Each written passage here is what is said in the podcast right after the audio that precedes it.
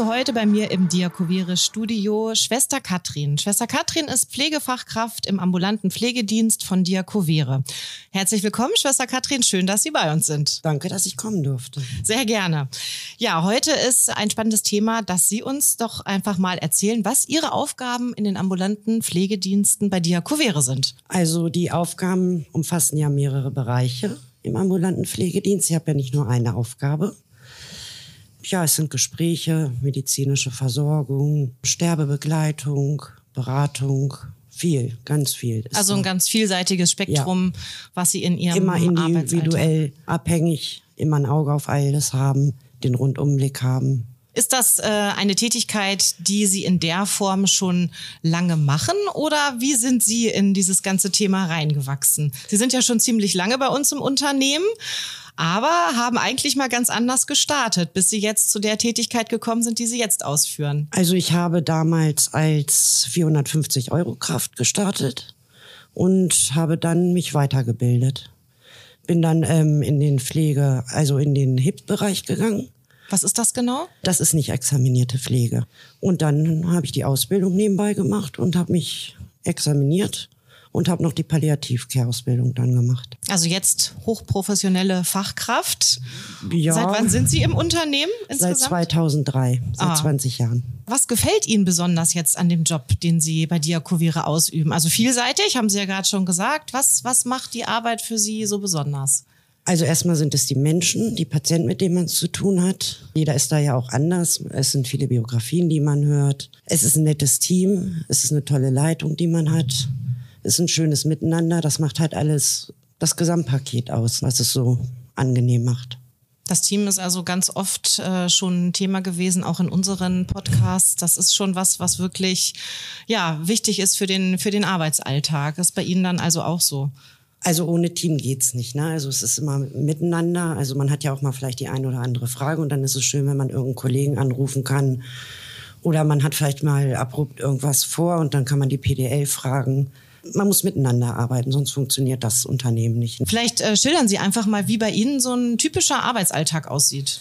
Na, ich fange um 6 Uhr an, nehme dann mein MDA heißt das, da stehen alle meine Patienten drin, mhm. nehme den, die Schlüssel, setze mich ins Auto und fahre dann los. Dann habe ich zum Beispiel einen Verbandswechsel, Medikamentengabe, Ärztegespräche, SAPV-Pflege, waschen, alles sowas. Ne? Und dann arbeitet man das halt ab und dann fahre ich zum Schluss wieder ins Büro und hänge die Schlüssel wieder rein. Das heißt, es gibt also in diesen verschiedenen Touren, die Sie machen, äh, zum einen die, die üblichen obligatorischen Aufgaben, die anfallen, die Sie an den Patienten dann anwenden oder äh, mit denen Sie die Patienten betreuen und dann wahrscheinlich aber auch das, was ja das Schöne auch dann ausmacht, immer mal auch individuelle Gespräche oder Hilfestellungen, die Sie, die Sie da leisten. Ja, wir kommen halt, also es kann halt auch passieren, dass sie irgendwo hinkommen und es passiert was Unerwartetes. Mhm. Da müssen sie natürlich sofort entscheiden und auch reagieren. Also man muss diesen Rundumblick einfach auch haben, ne? Weil wem es gestern gut ging, den geht's morgen nicht gut. Mhm. Und dann ist man auf sich selber gestellt. Da muss man halt in, selber gucken, was mache ich jetzt. Und man hat ja manchmal auch keine Zeit, danach zu denken. Man muss dann einfach reagieren auch. Ja, da hilft einem dann die Erfahrung, die sie ja dann auch schon haben ja. und gewisse äh, Abläufe, die sie dann kennen, die anzuwenden sind. Da hilft ihnen dann wahrscheinlich auch wieder das Team, was sie dann zumindest als Backup haben, um, um schnelle Absprachen und äh, Handlungen abzustimmen. Ja, es ist ja dann auch eine unerwartete Situation, in die man dann reinkommt. Und dann kann es natürlich sein, dass, weiß ich nicht, Herr Müller muss zum Arzt, den kann ich jetzt nicht versorgen. Dann ist das Team natürlich im Hintergrund. Mhm die einen dann da wieder unterstützen, damit man da auch in Ruhe arbeiten kann, mhm. wo man gerade ist. Das heißt, ein großer Teil ist schon aktiv. Sie sind viel on Tour mit dem Auto, aber dann natürlich auch nochmal ähm, das wieder zurückkehren ins Büro, wo es dann auch heißt, Dinge zu protokollieren, Pflegeabläufe, ähnliches. Also macht dann auch nochmal einen Teil ihrer Arbeit aus. Ja, also man hat ja auch, man muss Medikamente bestellen man muss kurz vielleicht mit dem Arzt telefonieren, weil irgendwas nicht richtig klar ist. Also es ist noch ein ganzes Drumherum. Es ist nicht nur der Patient, es ist auch noch viel Dokumentation. Und wenn Sie wählen könnten, Außentermin oder Büro? Außentermin. Ganz okay. klar Außentermin. Ganz klar. Mhm. Ja, das ist ja auch das, was das Leben und das äh, Aktive ausmacht, in dem sie sich dann ja da auch eigentlich wiederfinden, nehme ich an. Ja, es ist halt auch dieses, ist das Schöne, man lernt immer verschiedene Menschen kennen. Ja, da gibt's ja auch viele, viele Begegnungen, die Ihnen sicherlich auch äh, immer wieder in Erinnerung kommen, äh, sowohl positive als auch negative. Leider sind Ihnen da so, so ein paar Beispiele immer noch präsent, wo Sie immer mal dran denken. Natürlich, wenn man irgendwo reinkommt und es sind kleine Kinder da oder es ist überhaupt Familie, das ist immer schon ein bisschen hart. Ne? Aber man versucht den Leuten ja auch zu helfen oder den Patienten in dem Moment. Aber man muss die Angehörigen auch immer mit ins Boot holen. Das ist auch für die immer sehr gut, wenn sie merken, sie können auch helfen, unterstützen. Ja, es ist manchmal sehr emotional, mhm. ne? auch wenn die Kinder noch sehr klein sind und die Mutter vielleicht sehr, sehr krank ist. Das ist dann schon, aber man kann das auch nicht alles mit nach Hause nehmen. Das geht einfach nicht. Also mhm. Also da muss man dann auch irgendwo sich selber schützen. Klar, da braucht man irgendwie den professionellen Abstand und den gilt es dann irgendwie für Sie dann natürlich auch zu wahren. Ne? Versorgen Sie denn auch viele junge Menschen oder ist, also Sie haben jetzt natürlich gerade angesprochen, Familie, kranker Elternteil, das sind dann ja meist noch nicht ähm, alte und gebrechliche Menschen, aber wie ist so ungefähr die Altersverteilung der Menschen, die Sie versorgen? Also das kann man nicht so genau sagen, die Altersverteilung. Es sind junge und es sind natürlich auch tagte Menschen dabei. Die ambulante Pflege wird ja leider immer auf ältere Menschen bezogen, aber das ist überhaupt nicht der Fall. Also man hat viele, viele junge Menschen auch darunter. Es ist halt nicht nur Waschen, Essen anreichen und Medikamentengabe, das ist nicht ambulante Pflege. Also viel auch seelsorgerisch hört sich das ja fast auch an, ne? was sie ja. da leisten müssen, die Menschen da einfach auch ja emotional in irgendeiner Form zu begleiten. Es ist sehr Ort. emotional, gerade die SAPV-Pflege ist sehr emotional. Was heißt das genau? Spezifische ambulante palliative Versorgung. Mhm. Okay. Ja, man muss, wie gesagt, die Angehörigen halt, ne, die sind ja dann auch erstmal unter Schock, wenn die so eine Diagnose haben. Da muss man sich auch drum kümmern. Es ist ja nicht nur der Patient selber. Man muss gucken, dass der auch versorgt ist, wenn man wieder geht. Ne, man bezieht die Angehörigen mit ein, wie wird gelagert mhm. oder sonstiges. Ne, was können sie noch anderes tun? Ganz viele Sachen sind das. Was fällt da sonst noch unter diese SAPV-Pflege, also neben dem, was Sie jetzt gerade schon aufgezählt haben? Wir haben zum Beispiel auch Schmerzpatienten, mhm. da müssen wir dann auch die Schmerzmedikation geben. Wir machen parentale Ernährung. Wir haben Rufbereitschaft. Mhm. Diese Leute rufen dann natürlich auch in der Rufbereitschaft an. Wir sind ja 24 Stunden sozusagen auf Tour. Mhm. Das fällt da so drunter. Okay. Wundversorgung, mhm. Subkutanspritzen und auch sich mit dem Palliativdienst ähm, zusammenzusetzen, ähm, wenn wir jetzt merken, der hat immer Schmerzen, dass man das ändert, ne, die Einstellung.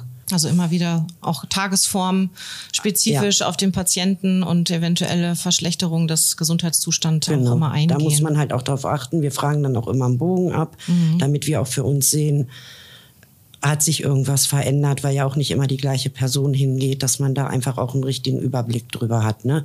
Wird jeden Tag die Situation neu erfragt. Ja, Sie haben das gerade ja schon geschildert, dass das natürlich auch oftmals ähm, emotional belastende Situationen für Sie als Mitarbeiter dann auch sein können. Wie gehen Sie damit selbst um? Also erstmal spricht man natürlich mit Kollegen darüber, weil die Kollegen waren selber bei den Leuten auch vor Ort. Da kann man sich dann noch mal gut austauschen. Das hilft einem schon sehr, wenn man dann sagt, Mensch, mir ist heute das und das passiert. Das ist mir sehr nahe gegangen. Mhm. Ne, das hilft dann schon und ja, da muss jeder für sich auch seinen Weg finden, wie er damit umgeht. So einer backt, einer kocht, ich telefoniere dann mit einer Arbeitskollegin, wenn ich meine, das hat mich jetzt zu sehr belastet, dann rufe ich die privat an und sage hier das, das, das. Und dann holen die einen auch irgendwo wieder runter, ne? Die fangen dann einen auch irgendwo wieder auf. Oder man geht zu seiner PDL und sagt, das belastet mich zu sehr, da kann ich morgen nicht hin, kann morgen vielleicht mal jemand anders fahren.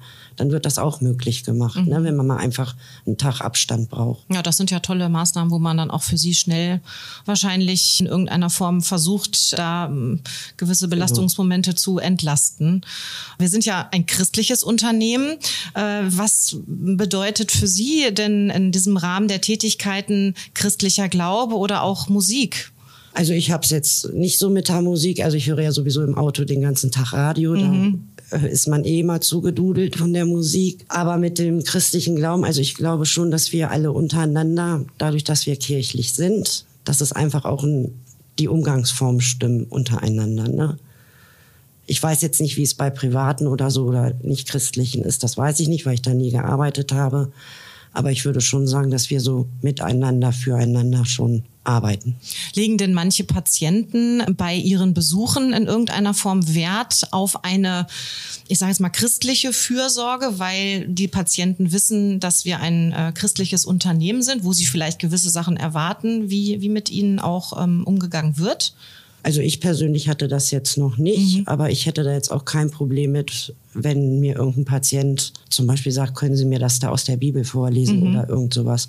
Selbstverständlich würde ich das machen. Ja. Aber selbst ja. hatte ich so eine Situation jetzt noch nicht. Ja, Sie sind schon lange dabei im Unternehmen, äh, haben Sie ja gerade schon anfangs gesagt, Jubiläum 20 Jahre. Würden Sie sich denn auch heute wieder für diesen Beruf entscheiden? Also ich muss sagen, als ich da angefangen habe, wollte ich eigentlich das nur zur Überbrückung machen, dass ich keine Lücke in meinem Zeugnis habe. Und ich hätte nie gedacht, dass ich so lange da bleibe. Das war auch nie mein Ziel. Aber ich würde mal sagen, jeder Mensch hat seine Berufung und ich glaube, das ist meine Berufung. Ja, ich würde das immer wieder machen. Das hört sich ja total toll an. Und da stehen ja auch noch ein paar Berufsjahre vor Ihnen. Können Sie sich dann äh, entsprechend auch vorstellen, das noch bis zur Rente durchzuziehen? Oder äh, hat dieser Job doch irgendwie einfach zu viele anstrengende Momente, dass Sie sagen, puh, das wird doch vielleicht irgendwann äh, körperlich oder auch seelisch mhm. zu hart, um das noch weiter durchzuziehen? Also vom Kopf her würde ich sagen, ja. Körperlich weiß ich nicht, ob ich das mhm. bis zur Rente schaffe. Also man merkt schon, der Rücken und so leidet schon nach den Jahren. Ne?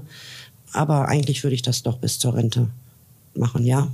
Schön. Wenn der Körper mitmacht, auf jeden Fall. Die Arbeit, die Sie machen, hat natürlich auch in den letzten zwei Jahren durch Corona keinen Abriss genommen, also gepflegt werden musste und muss äh, seit jeher.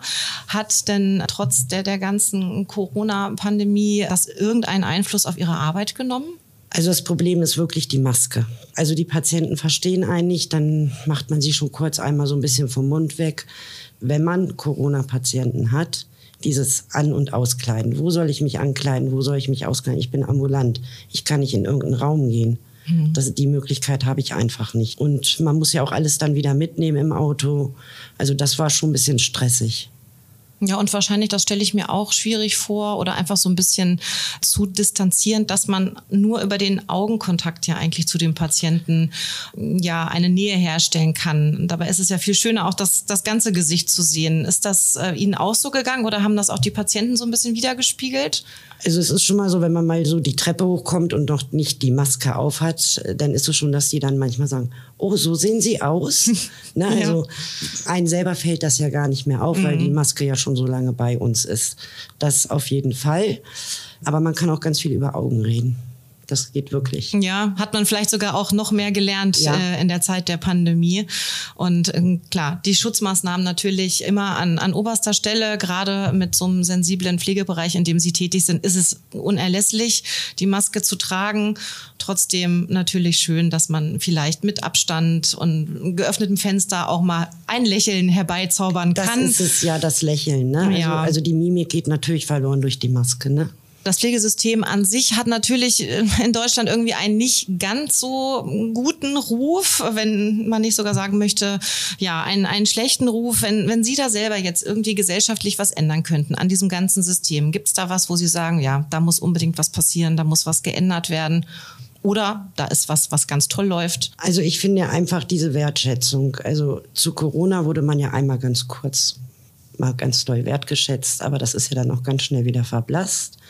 Und ich finde auch in den Medien ist einfach ambulant sehr wenig. Man sieht immer stationär, das ja, aber ambulant weiß eigentlich keiner genau, was ambulant ist, der gar nicht aus dieser Branche kommt. Mhm. Ja, der Laie sieht wahrscheinlich viel die, die Flitzer, die so durch die Straßen fahren, aber was dahinter steckt, was das bedeutet, welche Tätigkeiten, das ist wahrscheinlich äh, nicht unbedingt so präsent. Naja, man wird ja auch immer, also ich sehe das ja im Bekanntenkreis, ähm, wenn ich sage ambulant arbeite ich so, gerade wenn ich so neue Leute kennenlerne.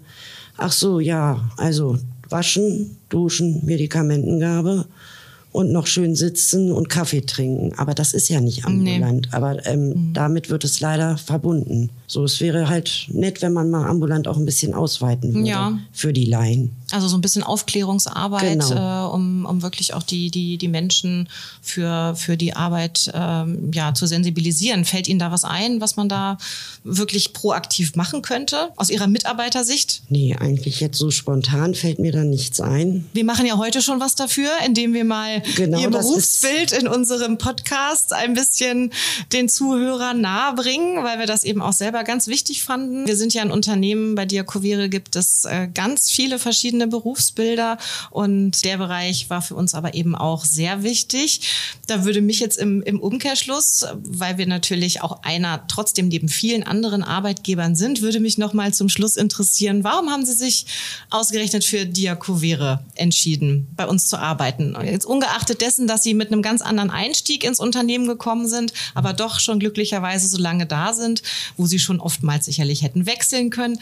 Warum Diakovere? Ich war hier immer zufrieden. Ich habe hier nie irgendwas ausgestanden. Und wie gesagt, das ist ja halt auch das Team, die Büroleute, das macht ja alles ganz viel aus. Also wenn man miteinander gut funktioniert, warum soll man sich was anderes suchen? Also ich habe auch noch nie mich irgendwo anders beworben oder sowas. Mhm. Ich bin immer hier geblieben.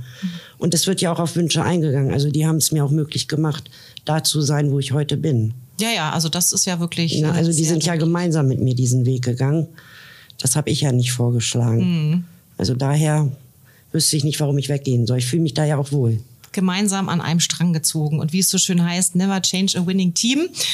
Mit diesen Worten möchte ich mich verabschieden und sage ganz herzlichen Dank. Bleiben Sie noch lange bei uns. Ähm, und die Arbeit, die Sie machen, ist total wertvoll und wichtig. Und ich hoffe, dass wir vielleicht mit diesem Gespräch da auch ein bisschen zu Transparenz beitragen konnten. Ganz herzlichen ja, Dank, vielen Schwester Dank. Katrin.